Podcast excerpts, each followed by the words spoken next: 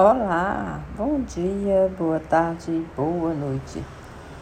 E o nosso projeto, iluminado por Platão e as fábulas de Amor Leite, continuam.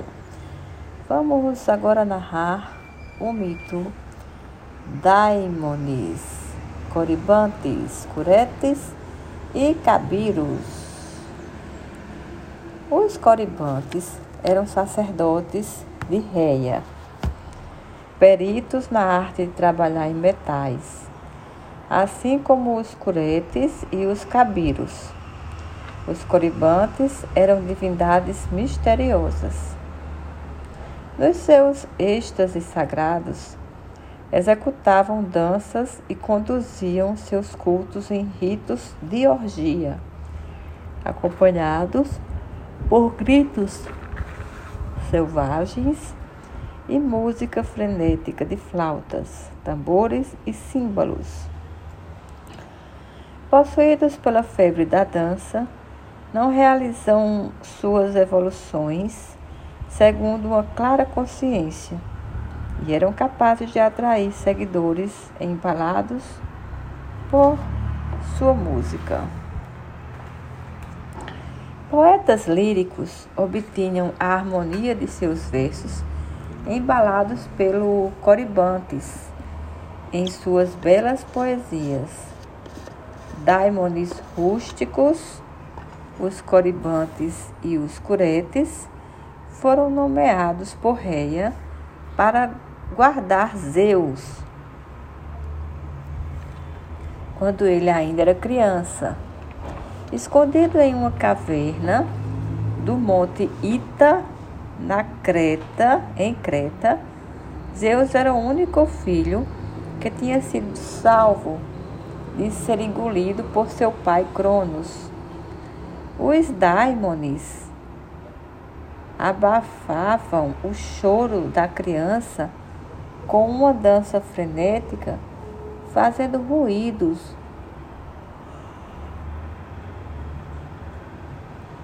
com suas lanças e escudos. Os curetes eram deuses das montanhas selvagens e inventores das artes rústicas do trabalho em metal, pastoreio, caça e apicultura. Foram também os primeiros guerreiros armados e os deuses da dança orgiástica, da guerra, executada pelos jovens de Creta e da Eubeia. Eram nascidos do esperma de Urano, juntamente com Afrodite, as Iríneas e os gigantes, quando Urano foi castrados, castrado. As Hecatérides eram cinco ninfas e estavam relacionadas às danças rústicas. A dança hecateris envolvia o, momento das o movimento das mãos e na dança hecateros os dançarinos saltavam alto, batendo os calcanhares contra as nádegas. As cinco irmãs e cinco irmãos eram conhecidos como os, de, os dáctilos ou dactiloi, os dedos, porque cada um tinha dez dedos e juntos somavam cem dedos. Quando eles se casavam, uniam-se dedo a dedo, simbolizando uma união harmoniosa das mãos para construir. Da união dos curetes com suas irmãs, as hecatérides, teriam nascido os sátiros, as oréadas e as tribos dos curetes, os primeiros cretenses. As oréades eram as ninfas protetoras das montanhas, tribos dos curetes, das cavernas e das grutas. Elas não eram imortais, mas tinham vida longa e não envelheciam. Com seu dom de curar, profetizar e nutrir, elas agiam sempre em grupo.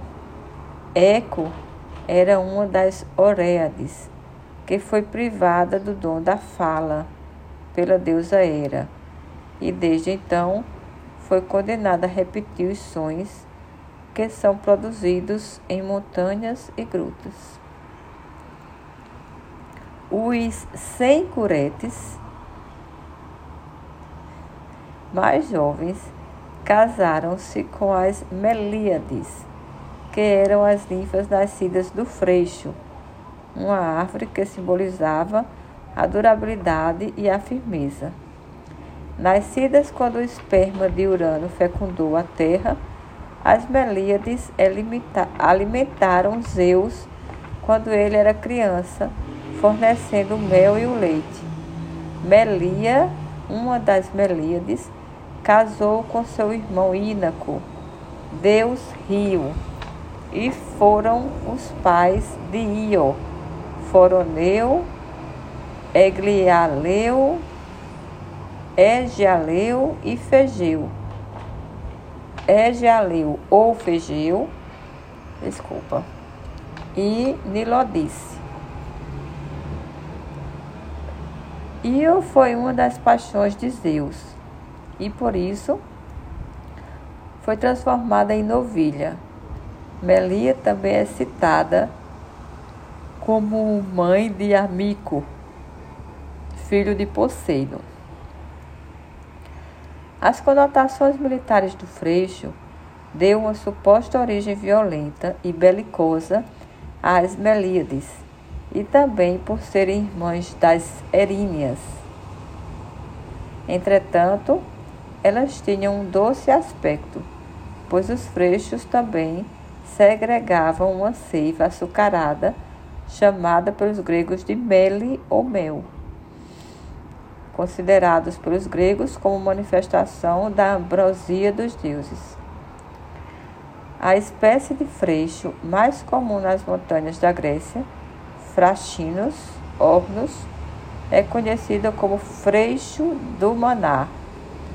Outras melíades mais conhecidas eram Idas, a nutriz e visão, a dastreia, a inevitável, idoteia, o saber, melissa, a doce, sinosura, o sagaz e proteção, Elice, a alegre, a malteia, a cura e alívio, a damateia, a indomável. Obrigada por ficar comigo até o final.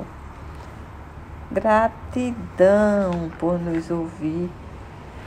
Passa esse mito para outra pessoa escutar, saber como é que Zeus tomava leite e mel quando criança.